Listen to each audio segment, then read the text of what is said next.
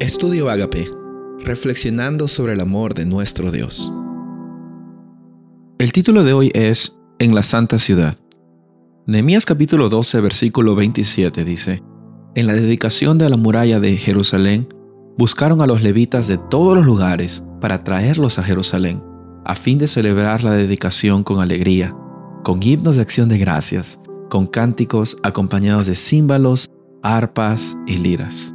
Qué hermosa celebración se iba a dar en esos momentos. Sabemos de que no fue fácil porque hubieron tribulaciones, hubieron luchas, hubieron listas muy grandes de planificación, hubieron también miedos, hubieron frustraciones, hubieron enemigos, pero por sobre todas las cosas hubo un Dios grande que permitió que finalmente que las murallas hayan sido erigidas, que el templo haya sido reconstruido. Y ahora el propósito era también habitar y llenar la ciudad santa que era Jerusalén. En Nehemías 11, 1 y 2 vemos de que se denomina Jerusalén la ciudad santa. Y ese es un término bien interesante porque solo es encontrado en Daniel y en Isaías en referencia a las profecías de un Dios que desea tener un pueblo santo, una ciudad santa. Y aquí quizás tendríamos que entrar en una conversación de qué consiste santidad. Santidad consiste en perfección. Santidad consiste en no hacer lo malo, no hacer simplemente. Dios quería que su pueblo sea un pueblo santo.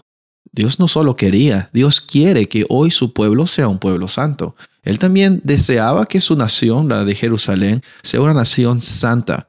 ¿Qué significa santa? Dedicada, separada para Dios, a Dios pero no solamente dedicada y separada en el sentido exclusivista, sino separada para que ese pueblo muestre a los pueblos de alrededor cuán hermoso era el Dios de Jerusalén.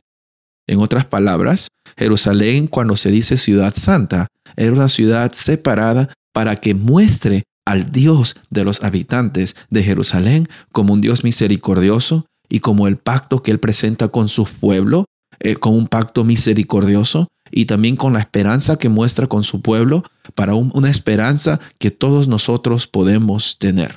En Nehemías 11 también vemos de que se motiva a que las personas se muden a Jerusalén. Por alguna razón, las personas preferían en su mayoría vivir afuera, en las aldeas aledañas, pero eh, todos sabemos de que las mudanzas no son fáciles, requieren sacrificio, uh, requiere moverse de un lugar donde ya conocíamos a nuestros vecinos, amigos y un estilo de vida totalmente diferente. Pero gracias a Dios muchos respondieron a ese llamado, porque a veces no se trata de nuestra comodidad, sino de la fidelidad a la causa de Dios. Y al terminarse ese templo, al terminarse las murallas, los judíos decidieron empezar de la mejor forma, dedicándosela a Dios.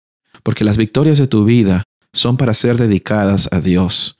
Las dificultades de tu vida son para ponerlas también ante Él. No hay mejor manera de empezar nuestro día que dedicándoselo a Dios. No hay mejor forma de adorarlo a Él que decir, yo quiero Dios que tú santifiques mi vida. Y como hemos visto, santificar involucra de que seamos dedicados totalmente al servicio de Dios, no por las conductas que hacemos, sino por la experiencia que nosotros tenemos de ser separados para la causa de nuestro Dios. Y la causa de nuestro Dios es de que nosotros tengamos felicidad, gozo, esperanza y lo más importante, salvación y eternidad.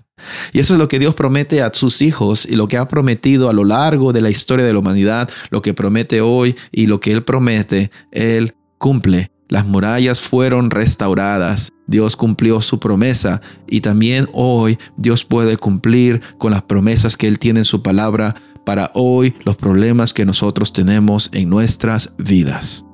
Soy el pastor Rubén Casabona y deseo que tengas un día de victoria en el nombre de Jesús.